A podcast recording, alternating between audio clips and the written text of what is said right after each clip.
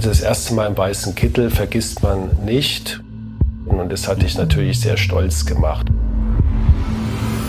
Um als Mediziner in eine normale Verdienstsituation zu kommen, müsst ihr zehn Jahre lernen. Ja. Medizinstudium war für mich eine sehr schöne Erfahrung. Hand aufs Herz. Der rezeptfreie Mediziner Talk. Hallo und herzlich willkommen bei Hand aufs Herz. Geschichten rund ums Herz mit professioneller Begleitung von Dr. Markus Knapp. Mein Name ist Thomas Krug und ich freue mich auf die heutige Folge. Ich mich auch. Hi, Thomas. Markus, wir werden uns heute mal über dein Studium unterhalten, über das Medizinstudium. Oh, bin ja mal gespannt. Ich weiß nicht, ob du dich noch richtig äh, daran erinnerst, ob du noch so ein bisschen was äh, dazu parat hast. Wir werden es jetzt dann im Rahmen der Folge sehen. Aber ich habe vor kurzem in, im Instagram gemerkt, dass wir, äh, so, so glaube ich zumindest, einige äh, Studentinnen und Studenten als Follower haben, die sich mhm. unsere Folgen auch durchaus mal anhören. Mhm. Und da kann doch mal ein bisschen ein Talk zum Medizinstudium gar nicht so schlecht sein, oder? Ja, irgendwie von so einem, von so einem älter werdenden Arzt mal zu hören, wie es früher war. Und früher war alles besser, oder was meinst du jetzt? Ja, also, oder, oder vielleicht, ja, vielleicht. War denn früher alles besser, glaube ich. Früher war alles schlechter. Ja? Generell ist alles genau. schlechter gewesen früher. Aber ähm, lass uns mal ganz kurz ins Thema einführen. Besser gesagt, lass uns mal wieder von der Caro einführen. Ja, die hat uns hier ein paar Eckdaten zusammengestellt. Ja, auch schön, dass wir die Caro mal wieder hören. Da Hallo Caro. Ja. ja. Let's Caro, go. schieß los. Jedes Jahr bewerben sich in Deutschland 45.000 Personen auf 9.000 Studienplätze. 30 Prozent erhalten einen Studienplatz aufgrund ihres guten Abiturs. 60 Prozent über den sogenannten Eignungstest oder auch Medizinertest genannt und 10 Prozent über eine zusätzliche Eignungsquote. Das kann eine hilfreiche Ausbildung, soziales Engagement oder auch ein gutes persönliches Gespräch sein. Ganz Glückliche erhalten einen Platz über ein Los. 64 Prozent der Studienbeginner sind Frauen. Der Aufbau des Studiums setzt sich aus drei Teilen zusammen. Vorklinik, Klinik und praktisches Jahr. Die Regelstudienzeit beträgt zwölf Semester. Nach jedem Studiumsabschnitt ist eine schriftliche und mündliche Prüfung zu absolvieren. Die Abbruchrate liegt bei 11 Prozent und ist im Vergleich zu anderen Studiengängen niedrig. Ja, Markus, ähm, darf ich sagen, Durchfallquote? Ich glaube, 11 Prozent war jetzt hier. Äh, ja, Abbruch, Abbruchquote sozusagen. Das ist ähm, Durchfall, oder? Also wer abbricht, ja, ist durchgefallen. Nee, nee, nee, das äh, geschieht vorher. Ja, genau. Aufgeben. Ja, und, okay. die ist, und die ist ja, äh, wie wir eben gehört haben, gar nicht, also vergleichsweise niedrig. Ja. Also ähm, wir, wir haben Studiengänge, die eine sehr viel höhere Abbruchquote haben. Zum, zum Beispiel, Beispiel mein Studium. Ja. ja also das war? Wirtschaftsingenieurwesen hat ja. äh, einen, einen genau. Abgang gehabt, der war irgendwann bei 30 Prozent. Ja. Also ich glaube, das sind vor allem die, ähm, die Studiengänge, mit, wo viel Mathematik verlangt wird, wo, wo dann einige merken, Mensch, ey, das ist so viel Mathematik, das, das geht gar nicht. Ja? Mhm. Ähm, Im Medizinstudium ist es im Grunde genommen so, dass, dass von Anfang an ähm, das Lernen im Vordergrund steht. Das, das, das ist kein Klischee oder, oder irgendwie eine also Übertreibung, sondern Lernen vom von Anfang an und ich glaube. Knallhartes Auswendiglernen, oder? Auch, ja, es ist nicht nur auswendig lernen, aber, aber vor allen Dingen auswendig lernen. Man muss sich schon noch mal manchmal gewisse logische Zusammenhänge ja. merken ja. Oder, oder herleiten, aber, aber in der Regel ist es auswendig lernen und ja, wer, das merkt man natürlich sehr schnell, ob man darauf Lust hat oder, oder ob man darauf keine Lust hat. Kann das auch damit zusammenhängen, dass ihr äh, wirklich nur mit einem Spitzenabi dieses Studium starten könnt? Also dass die Vorselektion wirklich so extrem ist, dass dann später mehr durchkommen, kann man das so sehen? Das kann schon sein. Also ich, sicherlich ein Grund, dass die, ähm, dass die Medizinstudenten von heute natürlich äh, in der Regel ähm, Top-Abitur haben und, und von vornherein schon mal sehr motiviert an die Sache rangehen. Die meisten machen ja auch noch einen Medizinertest. Mhm. Und ähm, wer, wer, wer, sagen wir mal, ein gutes Abi hat und einen guten Medizinertest, der, der weiß in der Regel, wie Lernen geht oder ist so intelligent, dass er nicht lernen okay. muss und das dann einfach so aus dem Ärmel schüttelt. Ja? Eine Frage dazu ist mir nicht ganz bewusst. Muss man den Medizinertest machen oder muss ich den machen, wenn ich ein zu schlechtes Abi habe? Ich, also ich, in manchen, das ist glaube ich uniabhängig, wenn ja. ich das äh, richtig noch weiß. Also in mein, zu meinen Zeiten musste man es machen. Okay. Und jetzt, glaube ich, kann man durch den Medizinertest ähm, seine Note, sein, seine Chancen verbessern. Aber man kann durch, durch den Medizinertest sozusagen sein, seine Abi-Note verschlechtern. Ja. Ob es noch jetzt Pflicht ist, ähm, kann ich im Moment gar nicht sagen. Aber zu deiner Zeit musste jeder Richtig. einen Medizinertest genau. machen. Ja. Kannst du in ein paar Worten bloß sagen, dass man sich vorstellen kann, was, was war der Medizinertest? War das... Ähm, also, Ankreuzfragen. Der Medizinertest ist, ist im Grunde ein Intelligenztest okay. mit ein bisschen Schwerpunkt auf Medizin. Also es wird, wird sehr viel auf Konzentration Wert gelegt. Es wird auf, auf räumliches äh, Denken Wert gelegt, auf äh, strukturelles Denken, das heißt äh, Pro Probleme erkennen, analysieren, äh, sehr viel Gedächtnis, dass man also sich merken musste, ähm, irgendwie eine Anamnese, also eine Krankheitsgeschichte, es mhm. wurde dann später abgefragt, mhm. gell, mhm. was hat man sich merken können aus diesem, äh, von, von diesem Fall. Ähm, dann sehr schnell äh, irgendwelche Zahlenreihen kombinieren. Mhm. Ähm, mhm. also alles ein bisschen. Also alles, alles wie ein IQ-Test, aber dann auch ein Abschnitt, wo ein bisschen nach Naturwissenschaften Vorbildung gefragt wurde, auch medizinisches Vorwissen abgefragt mhm. wurde mhm. und so ein bisschen. Also Allgemeinwissen. All, ja, medizinisches Sinne. Allgemeinwissen oder naturwissenschaftliches Allgemeinwissen gepaart mit einem normalen Intelligenztest. So würde ich das mal beschreiben. Hast du dich in mehreren äh, Unis beworben damals zu deiner Zeit? Ja, ich habe mich in, in drei, vier Unis beworben, habe dann tatsächlich ähm, meinen Studienplatz in meiner Heimatstadt bekommen, in Heidelberg nämlich. Das ist ja wie ein ja. Lotterie. Ja, es war wie ein Gewinn. Lotteriegewinn. Ja. ja. was, was mir einerseits sehr angenehm war, weil dort kannte ich mich aus. Andererseits, ja, wäre es vielleicht auch nicht schlecht gewesen, nach äh, 20 Jahren auch mal in eine andere Stadt zu kommen. Ja. Aber Heidelberg ist nach wie vor ähm, was Medizinstudium angeht, äh, on the top ja, in Deutschland. Ja, also es ist sehr, sehr beliebt zumindest, ja. mhm.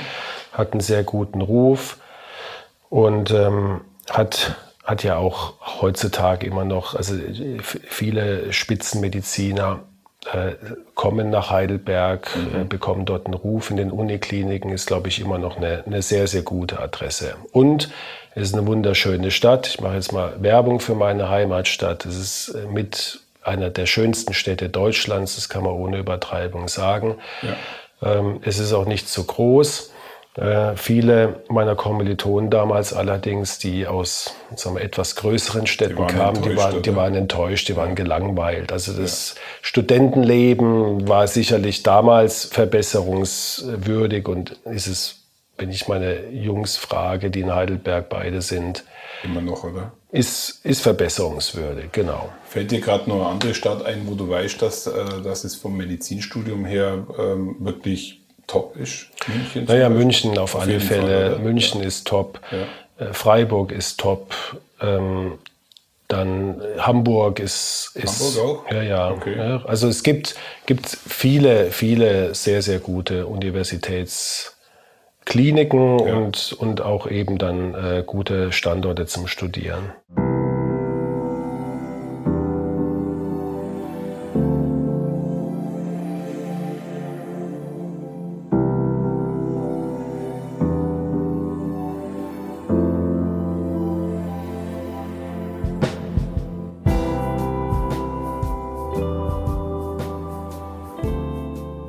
Markus, kannst du dich noch erinnern an, dein, an deinen ersten Tag im Studium, also mit den ganzen ja. Wünschen, Erwartungshaltungen, Nervosität und so? Vielleicht kannst du uns da bloß in ein paar kurzen Sätzen abholen, wie das, was das für ein Feeling war.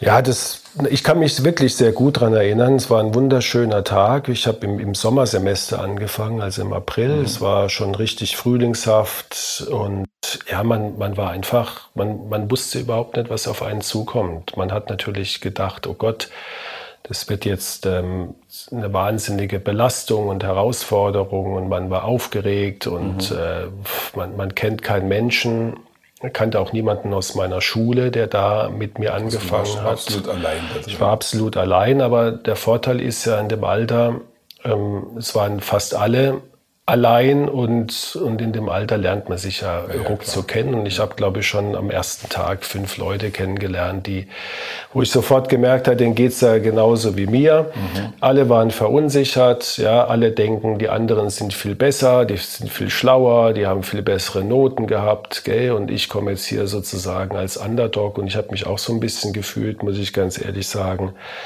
Und ähm, ja, man, man, hat, man hat gedacht, jetzt, jetzt fangen wir an. Mal gucken, aber wie glaub, das geht. Aber ich glaube, ähm, da kam dann wahrscheinlich wie so oft im Studium relativ schnell die Ernüchterung, dass das, was man sich alles so vorgestellt hat, was da so passieren kann, jetzt im Medizinstudium kann ich mir vorstellen, träumt man davon relativ schnell am Menschen irgendwas zu sehen, chirurgisch, wie auch immer.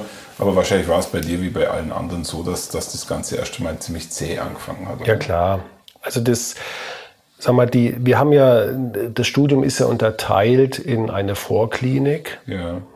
Ähm, das mit, die dann mit dem Physikum abgeschlossen wird. Und in dieser Vorklinik sind tatsächlich nur Grundlagen. Du siehst also keinen einzigen Patienten, mhm. Weder lebendig noch tot. Obwohl falsch, tot sieht man ihn im, in dem äh, Anatomiekurs. Hm? Ist der schon in, in, dem? Der ist schon in der Vorklinik, genau. Kurz fragen, wie lange dauert das Vorklinikum? Sagt Vier Semester. Also es ist wie Vier Vordiplom bei uns oder im ja. Ingenieurstudium. Okay. Und da wirst du praktisch nochmal naturwissenschaftlich äh, auf, auf sag mal, gutes Niveau gebracht, also mhm. Biologie, Physik und Chemie und Biochemie. Dann die Anatomie, das ist dann reines Auswendiglernen dass man also jeden Muskel, jeden Nerv, jeden Knochen, äh, jede Hervorhebung, jedes Organ, jede Arterie. Okay. Aber Anatomie heißt auch im, nennen Sie jetzt immer Vordiplom als Ingenieur, ähm, du musst auch am Toten arbeiten. Ja. Im ja. Vordiplom. Das, das, nannte also, sich, das nannte sich Prep-Kurs. Okay. Ja. Und da haben wir tatsächlich die Strukturen äh, präpariert. Also ähm, dargestellt mhm. und dann auch uns angeguckt natürlich, gehen den Verlauf und, und halt das, was wir sonst nur in Atlanten sehen äh, oder auf, in Vorlesungen auf äh, an die Wand geworfenen Bildern, haben wir dann wirklich in Realita gesehen. Mhm. Mhm. Aber ihr habt dann im Endeffekt äh, äh Körperteile gesehen, ihr habt nicht, ganz, ihr habt nicht an der ganzen Leiche doch, gearbeitet. Doch, ja? es wird eine wird wirklich an der ganzen Leiche gearbeitet ja, und äh, am Anfang äh, präpariert man also die Muskeln und die Nerven und die oberflächlichen äh, Venen und, und Arterien und dann geht man sozusagen in die Tiefe. Mhm. Also das ist ein, war sehr beeindruckend, wie du dir vorstellen kannst. Ja, hat natürlich ja. auch, ja, am Anfang muss man sich an das alles gewöhnen. Ist ja, Kann man nicht äh, sagen, dass ich an der Stelle schon das erste Mal ähm, die Spreu vom Weizen trennt? Inwiefern? Also, dass an der Stelle schon welche erkennen, dass sie äh, mit dem Thema nicht umgehen können. Ist das, also das ist ja auch so ein bisschen ein ja, Klischee, ja, dass man ja. sagt, man kommt in den Raum und man sieht die erste ja. Leiche und dann fallen die ersten ja. um. Also es, bezogen, es mussten schon ein paar, bin ich mir sicher, mussten dann erstmal die ersten Stunden den Raum verlassen. Ist ja auch ein sehr unangenehmer, beißender Formalingeruch da drin. Ähm, damit die Leichen nicht verwesen, müssen sie ja konserviert werden und das äh, riecht nicht gerade angenehm und, und der Anblick war jetzt auch nicht immer toll. Mhm. Ja? Ähm, aber aufgegeben haben eher die, die gesagt haben, ich habe gemerkt, mir ist es zu viel Lernerei und oder ich habe gemerkt, es ist mir zu theoretisch das Studium oder ich habe mhm. gemerkt, ich interessiere mich jetzt doch nicht so für Medizin. Gell? ähm, waren auch einige dabei, die ein fantastisches Abitur gemacht hatten und, und die gesagt haben, naja, wenn ich schon so ein Abi habe, dann muss ich halt auch jetzt Medizin studieren und mhm. merken halt dann nach ein, zwei Jahren, das interessiert mich einfach nicht, das Fach. Und wenn es ja. dich nicht interessiert, dann, dann kannst du das auch nicht lernen. Ich glaube, über das, was du gerade äh, schilderst, könnte man jetzt wahrscheinlich eine ganze, eine ganze Folge lang reden. Ähm, auch wie sich das entwickelt hat, ab wann man überhaupt an Menschen öffnen durfte, auch aus, aus, aus religiöser Hinsicht. Mhm. Ich für mich stelle mir das nach wie vor unheimlich äh, spannend und auch beeindruckend vor, wie du es auch gerade geschildert hast, wenn man das erste Mal eigentlich an einer Leiche steht und, und ähm, ja, eigentlich mit einem toten Menschen, ja. mit dem Bewusstsein, dass der auch irgendwann mal am ja. Leben war, arbeitet. Ja. Genau. Und ähm, ja, da, da, ist ja auch, sag mal, diese, da wird ja wahnsinnig viel auch in, in, in Filmen, ist es ja immer wieder so ein Thema. Ich kann mich an diesen, an diesen einen Thriller, der zur ungefähr gleichen Zeit rauskam, der hieß äh, Anatomie, ja, Anatomie hieß er auf Deutsch und das Original hieß äh, äh, Nightwatch oder Nachtwache. Ja, ja, ja, Was äh, also klare Empfehlung, wer, wer ein bisschen wirklich Hochspannung und, und ein bisschen gruselig äh, also ein Atmosphäre. Da muss man schon ein bisschen härter drauf sein. Der, guckt, der guckt sich den, ja, aber es ist wenig Blut zu sehen, genau. Ja. Und ähm, ein bisschen, ein bisschen war es natürlich schon so. Es war, es hatte schon so diesen Gu des, ja, des etwas gruseligen und, und etwas äh, unangenehm. Aber nach zwei, drei Mal hat man das im Grunde genommen, ist man da reingegangen und hat, hat seine Arbeit gemacht und, und, und hat wirklich gelernt.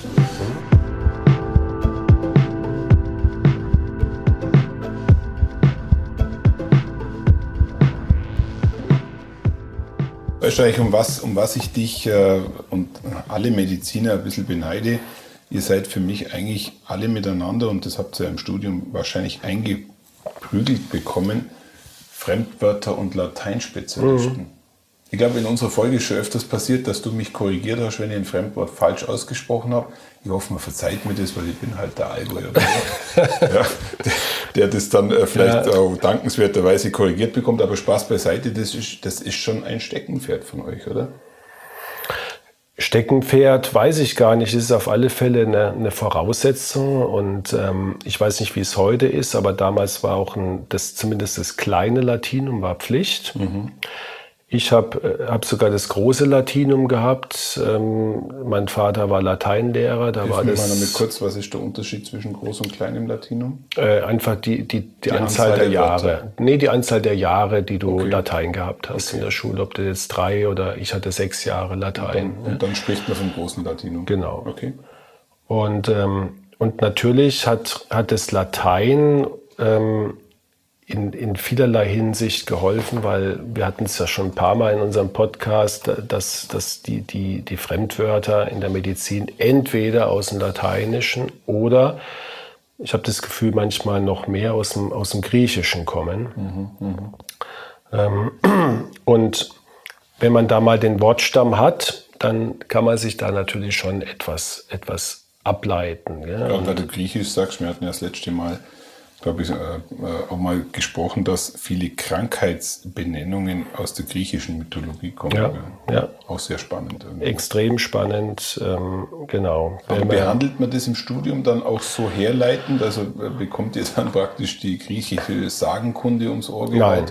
Nein. Aber, aber, es gibt ein Fach, das heißt Terminologie. Da werden ja. also, wird also tatsächlich die, die Fachbegriffe, die werden dann einem so, so beigebracht. Dass also man, ein bisschen hergeleitet. Genau. Worum her, warum heißt so und so weiter genau. und so fort. Ich glaube, man kann äh, auch, vielleicht böse Zungen äh, meinen das ab und zu zu behaupten, dass wenn ihr äh, auf Visite seid, ähm, ihr durchaus auch dieses Wissen ausnutzt, um andere darf man sagen, auszugrenzen an der Stelle? Oder? Ja, schon, das, oder?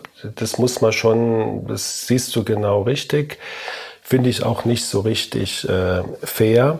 Mhm. Ähm, aber natürlich können Ärzte, wenn sie nicht wenn sie nicht möchten, dass der Patient äh, versteht, was sie jetzt untereinander sagen, können sie sich auf einmal in einem Jargon unterhalten, wo, mhm. wo du äh, nur Bahnhof verstehst als Laie. Und ihr könnt das gefühlt umschalten, wie es gerade war. Das kann man relativ, relativ schnell machen. Man macht es natürlich jetzt nicht, äh, um Gottes Willen, um, um den Patient vorzuführen, ja, ja. sondern man macht es, ähm, wenn zum, ich gebe dir mal ein Beispiel, ähm, wenn es um Alkoholabusus geht, Ja, ja, dann kann man für das Wort Alkohol die, die chemische, äh, ist jetzt nicht die Formel, aber die chemische Bezeichnung ist C2H5OH. Ja. Also das ist praktisch das Gerüst für Alkohol. Ja, ähm, das verwendet ihr dann, was weiß ich, in dem Moment. Genau. Mittlerweile geht es wahrscheinlich auch, viele werden das jetzt wissen, aber man konnte jetzt zum Beispiel sagen, da ist auch ein Verdacht auf ein C2H5OH äh, Abusus. Gell? Und dann, sage ich jetzt mal, konnte natürlich, konnten die wenigsten Patienten damit was anfangen, was jetzt da gerade gesprochen wird. Ja? Ähm, es, ist, es ist manchmal ähm, vielleicht auch, auch korrekt, auch darüber haben wir ja schon öfters gesprochen, dass man dem Patient, wenn er nicht unbedingt die ganze Wahrheit wissen will, muss man ihm auch nicht die ganze Wahrheit sagen. Man, man macht es, äh, wenn jemand weiß, er, er muss sterben zum Beispiel und will das aber gar nicht so genau im Detail wissen, muss man es ihm auch nicht aufdrängen. Ähm, das geht ja auch in so eine Richtung, dass wir eine ne Möglichkeit haben, ähm, auch uns mal, sagen wir mal, ein bisschen abzugrenzen gegenüber dem Patienten. Aber es soll natürlich nicht dazu führen, dass sich der Patient ausgegrenzt fühlt. Also diese, diese Differenzierung muss man natürlich Aber machen. da kann ich zu deiner Beruhigung sagen, Markus, ich habe bei den wenigsten Medizinern das Gefühl jemals gehabt, dass sie sich damit äh, abheben wollen oder was, sondern man, man hat schon auch als Patient das Gefühl, dass diese, diese, äh, dieser, dieser Fremdwortgebrauch Sinn macht und, und äh, es nicht den Eindruck macht, dass irgendwie Genau. über den Dingen steht. Ja. Ich glaube, das lernt der Mediz ein guter Mediziner lernt das auch im, im Rahmen seiner, seiner Berufsjahre, die er dann irgendwann absolviert.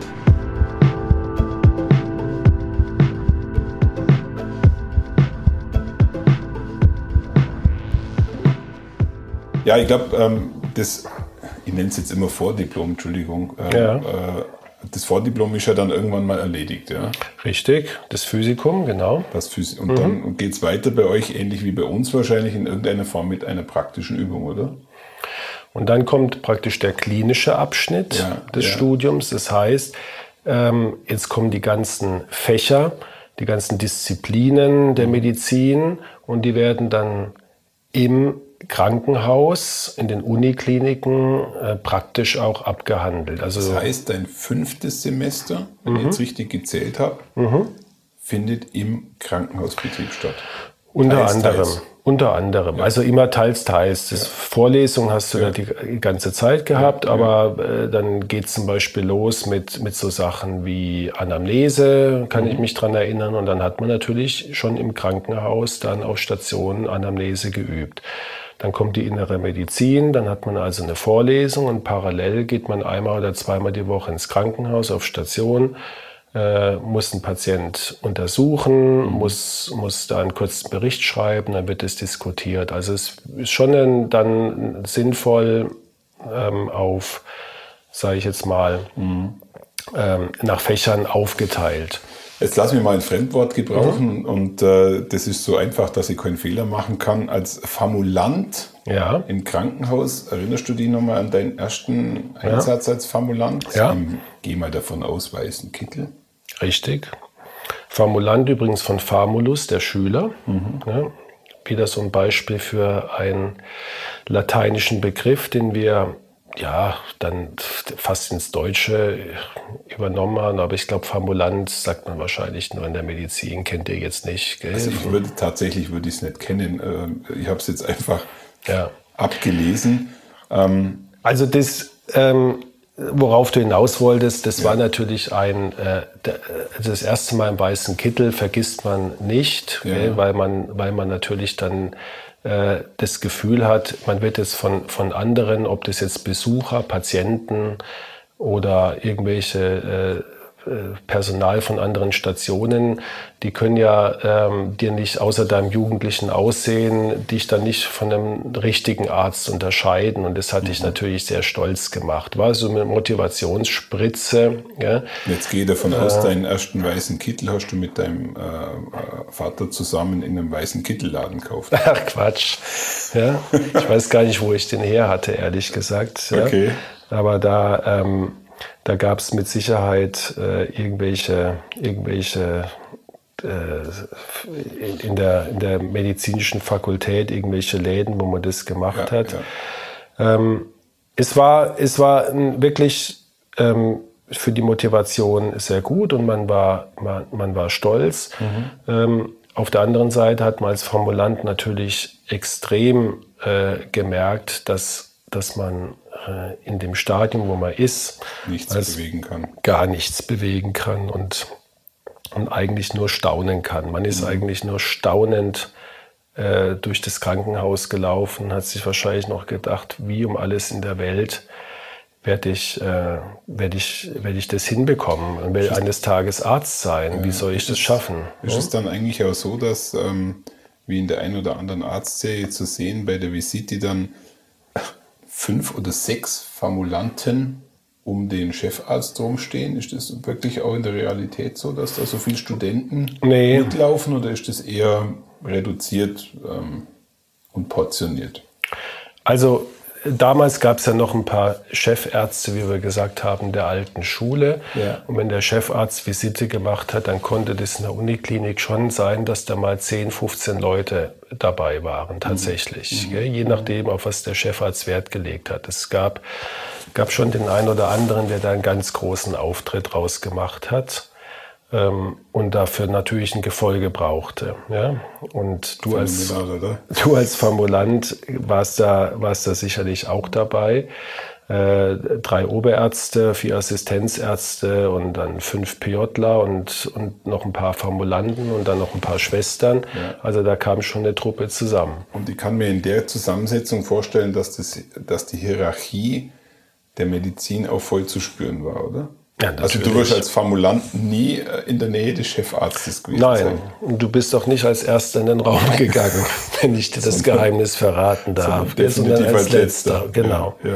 Ganz klare äh, Hierarchie damals noch, noch viel, viel, viel mehr wie heute. Ich glaube, heute ist es wirklich äh, entspannter, deutlich entspannter. Nebenbei, wir haben ja immer so ein bisschen äh, gewitzelt und ein bisschen Wahres ist auch dran. Woran, woran würdest du denn jetzt als Laie, wenn du jetzt äh, schauen müsstest, wer, wer von den beiden oder wer von den drei hier ist denn jetzt eigentlich der Formulant? Ja? Du meinst jetzt äh, an, an, an, an am Äußeren. Also jetzt mal aus, ja. äh, natürlich ist der Formulant tendenziell ein bisschen jünger, aber nehmen wir mal an, die sehen alle so gleich aus. Ja? Und die Frage ist jetzt nicht ganz ernst gemeint. Ja? ja. Äh, ich gebe dir auch gleich die Antwort äh, je, je weiter ein Arzt ist, desto weniger gefüllt sind seine Kitteltaschen. Ja? Der Formulant oder der Jungassistent hat, die, hat den, den Kittel voller Bücher und Utensilien und Zettel und äh, Antibiotikum, Fibel und vielleicht noch äh, zwei Stethoskope und Reflexhammer und Lampe und Piepser und also das war wie so ein kleiner Rucksack, den der da mit sich führt. Ja, ja während dann der Oberarzt oder der Chefarzt im Grunde genommen äh, mit, mit einem Stethoskop und einem Kugelschreiber auskommt. Und ich möchte mal behaupten, sein Kugelschreiber war dann wahrscheinlich einer nicht von der Schweizer, mit ja. dem Schweizer Berg äh, zu vergleichen ist. genau. Wobei es schon faszinierend ist. Man würde ja sagen, äh, wenn man einen Haufen Attribute um sich herum hat, dann zeigt es, dass man was ist. Aber äh, in dem Fall ist es genau umgekehrt, oder? Man hat Genau. Und, äh, man hat es einfach nicht mehr nötig, sein Wissen mit sich rumzutragen, man hat es im Kopf. Die Mantelgeschichte kann man dazu sagen, oder die Mantelgeschichte aus der Medizin, ja.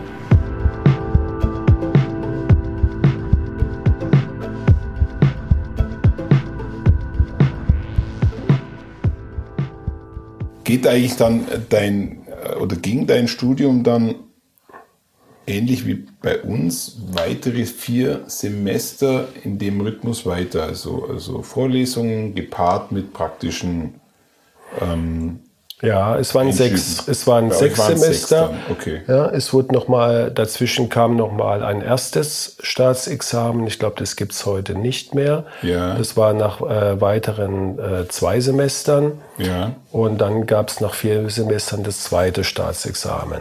Also dann hatte man sozusagen alle Fächer durch und ist dann äh, über alle Fächer auch geprüft worden. Staatsexamen heißt wahrscheinlich, weil es in der gesamten Republik Genau. die gleiche, das gleiche Prüfungsverfahren Genau, ist, oder? genau. Ja. Und das Staatsexamen, das erste, was würdest du jetzt aus heutiger Sicht sagen, was für dich mehr ähm, Anspannung erzeugt hat? Das, erste- zweite, das, zweite. oder? Das Okay. war praktisch die, ähm, auch die Prüfung, die am meisten dann für die Gesamtnote gezählt hat. Und es war auch das umfassendste. Also auf das zweite Staatsexamen habe ich mich äh, fast ein halbes Jahr darauf vorbereitet. Ein halbes Jahr. Mhm. Und ein halbes Jahr heißt, du hast wirklich klassisch ähm, Aspekte auswendig gelernt, Ja, oder? ja. Also richtig, äh, richtig Ja. Material in den Kopf reingeschossen. Man kann sich daran gewöhnen, man glaubt es gar nicht mehr, aber ähm, das ist wie wenn du jetzt ein halbes Jahr dich auf einen Marathon vorbereiten würdest. Ähm, du, du fängst natürlich nicht mit acht Stunden an am Tag, aber am Ende hat man schon zwischen acht und zwölf Stunden Mhm. wirklich gelernt. Und ich glaube, das wird heute nicht anders sein wie zu deiner Zeit. oder? Sicherheit Also, nicht. ähm, wenn man dann das äh, Staatsexamen, wenn es denn äh, ein zweites auch heute ist, ähm, absolvieren muss, dann kommt man an der Sache nicht vorbei. Wenn du, wenn du das äh, Staatsex, das zweite Staatsexamen absolviert hast, erfolgreich, dann kannst du zum Praktizieren gehen, oder? Nee, nee, nee, noch lange nicht. Noch lange nicht. Also ich, ich, wiederhole nochmal für unsere Zuhörer, Mhm. du hast jetzt vier Semester gemacht im Vorstudium oder wie ihr sagt, ähm, Vorklinik, Vorklinik, dann hast du jetzt sechs Semester in der ähm, Klinik, in genau. der Klinik gemacht und jetzt geht es weiter mit Und jetzt kommt das praktische Jahr, das PJ. das PJ. Ja? Das heißt, du bist immer noch Student, Ja, arbeitest aber volltags im Krankenhaus mit. Und eigentlich gedacht als, ja, als, als Praxissemester, so würde ich das jetzt mal heute ja, beschreiben, dass man also sozusagen das theoretische Wissen, das man erlernt hat, jetzt praktisch umsetzt, dass man äh, auch weiter angeleitet wird, dass man ausgebildet wird, dass man Unterricht bekommt, auch auf Station. Ja. Aber also möchte ich ja mal behaupten, ähm, ich mache mal einen Schwenk in die Werbeindustrie, da weiß ich, dass es diese Praktikumsstellen in Massen gibt, aber die haben einen wesentlichen Faktor, das ist der wirtschaftliche Faktor. Jetzt gehe ich mal davon aus, dass ihr in eurem äh, praktischen Jahr im PJ wahrscheinlich auch kein Spitzengehalt verdient habt, oder? gar nichts. Ja? Gar nichts. Nein, Null. nichts. Nothing. Null, Nada. null, null. Du warst Status Student, ja, und ähm, hast auch nicht als da als, sag mal, du warst zwar Student, Ja. aber du hast natürlich äh, der eine mehr, der andere weniger, kam immer auf das Krankenhaus, kam auf die Abteilung, kam auf vieles andere an, auch auf deine, sag mal, Fähigkeiten, wie du dich da gegeben Ja, hast. Aber ja. ähm, ich, ich habe durchaus äh, Fälle gehabt, Fälle gesehen bei Kollegen, auch zum Teil bei mir, wo du als Formulant schon extrem viel Verantwortung, Entschuldigung, als PJ-Formulant PJ, haben wir ja. ja schon PJ extrem viel Verantwortung Ja. bekommen hast, zum Teil auch Stationen schon äh, mitgeleitet hast. Ja. Und Also Stationen leiten heißt, das muss man sich einfach auch, glaube ich, mal kurz. Du hast Visiten gemacht, du hast deine eigenen Patienten gehabt. Gell? Hattest du Natürlich. deiner Station auch äh, durchaus allein mit dem Fallback, dass du jemanden anrufen kannst? Also so, so extrem war es nicht, dass du jetzt da ganz alleine, das wäre auch rechtlich, äh, hätte, hätte da die Klinik ein Problem bekommen. Aber es konnte durchaus so sein, äh, der, der Assistenzarzt war im OP, der Oberarzt war, war irgendwo und du warst alleine auf Station als PJ.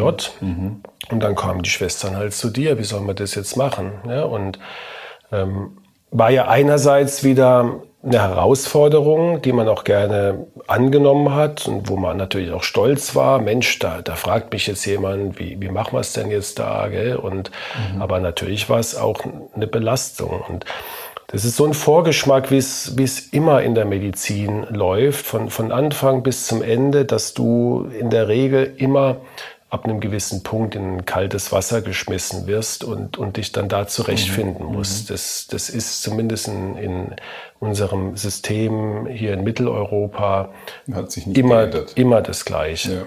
Ja. Wenn du jetzt dieses eine Jahr äh, PJ hinter dich gebracht hast, dann hast du dann äh, tatsächlich auch schon sechs Jahre Richtig? studiert, mehr Ja. oder weniger. Ja. Und dann geht es so richtig los, oder? Und dann gab es zur Abwechslung mal eine Prüfung. Ja? Ach, nochmal. Ja, selbstverständlich. Ja? kam das dritte Staatsexamen. Das wird heute immer noch so sein. Ja. Ja? ja. Und dann warst jetzt, du... Lass, lass, mich mal kurz, äh, lass mich mal kurz nochmal äh, wiederholen. Du machst ein Jahr Praktikum. Ich, ich komme aus Mhm. dem, du weißt, ich komme aus dem technischen Bereich. Ich habe äh, Ausbildung, Studium etc. Mhm. pp. Ich stelle mir gerade vor, dass ich ein Jahr arbeite Mhm. und danach muss ich wieder eine theoretische Prüfung ablegen. Richtig. Wieder, lernen, auch wieder eine, lernen. Ja, klar. Wie lange hast du da gelernt? Ähm, äh, weniger lang. Die Prüfung war auch, sagen wir mal, äh, man, mit dem zweiten Staatsexamen war klar, dass, dass du dieses Medizinstudium erfolgreich abschließt. Also Ja. danach passiert jetzt nichts mehr, im, dass man da durchfällt oder, oder abbricht. musst es machen. Aber man muss es machen. Und das dritte Staatsexamen hatte dann den Schwerpunkt auf der praktischen Seite. Das heißt, du hast also wirklich dann einen, Patient äh, bekommen, den du, wo du den Fall äh, vortragen musstest, wo du äh, das Krankheitsbild erklären musstest und auch schon die Therapie erklären musstest. Und dann ist praktisch zu diesem Fall sind dann von den Prüfern noch Fragen gestellt worden. Musst es auch voruntersuchen, musst es sagen, wie untersuche ich einen Patienten. Also das hatte eine sehr praktische Relevanz.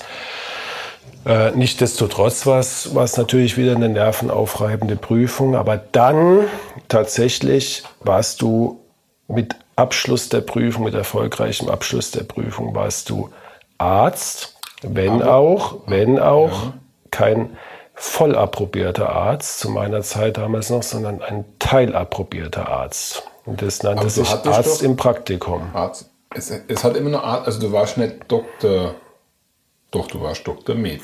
Nein, das hat mit, mit dem Doktortitel hat es gar nichts zu tun. Ich war dann Arzt, ich durfte mich Arzt nennen, aber äh, wenn wir als Ärzte arbeiten dürfen, dann, dann bekommen wir eine Approbation Okay. ja, vom, vom Regierungspräsidium. Und zu meiner Zeit gab es noch die Teilapprobation. Und nach ungefähr anderthalb Jahren hast du dann die Vollapprobation bekommen. Du hast zwar die gleiche Arbeit gemacht, der Trick war, du hast weniger Geld bekommen. Also mein erstes Gehalt damals noch in D-Mark war etwa 1500 D-Mark für anderthalb Jahre nach sechs Jahren Studium. Muss man. Respektabel, oder? Genau.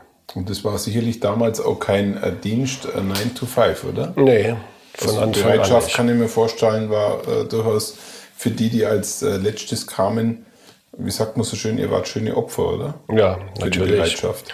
Das waren die Frischen von der Uni und die hat man dann erstmal richtig eingeführt. Ja? Okay.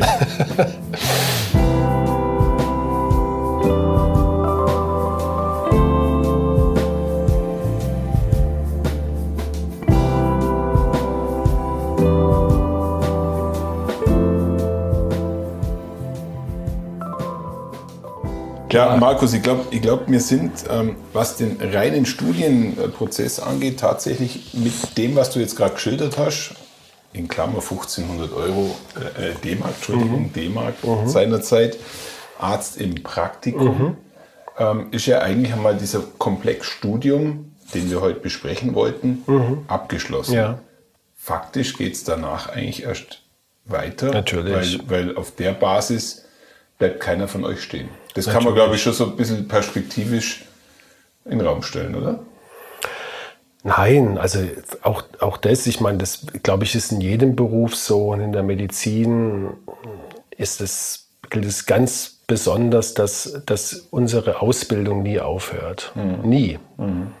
Und das ist eigentlich auch das Schöne, gell? dass man, dass Ja. man selbst, äh, ich bin jetzt dann ja bald, ja, lass mal rechnen, ich bin ja bald äh, 30 Jahre dann in dem Geschäft ja. praktizierend Ja. und ähm, ja, auch ich erlebe das noch heutzutage, dass man immer wieder was dazulernt, wo man denkt, Mensch, das ist ja Wahnsinn, gell? Dass, dass, ich, dass ich jetzt noch mal so einen, so einen neuen Schritt gemacht habe. Und eigentlich schön, wenn man das in dem Beruf sagen kann, gell? Dass, man, dass es nie langweilig ist. Ja? Zumal ja auch, äh, wie du weißt, die, die Forschung die Entwicklung gerade in meinem Fachgebiet Kardiologie hört ja nie auf. Es ist allein schon in der Generation, jetzt wo ja. ich, seit ich tätig bin, hat sich ja vieles derartig verändert in, in der Behandlung, in Medikamenten.